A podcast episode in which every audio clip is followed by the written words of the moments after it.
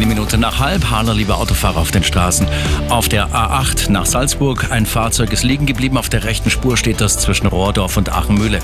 A8 nach Stuttgart, auch da mehrere liegen gebliebene Fahrzeuge in Höhe Rastplatz Fuchsberg.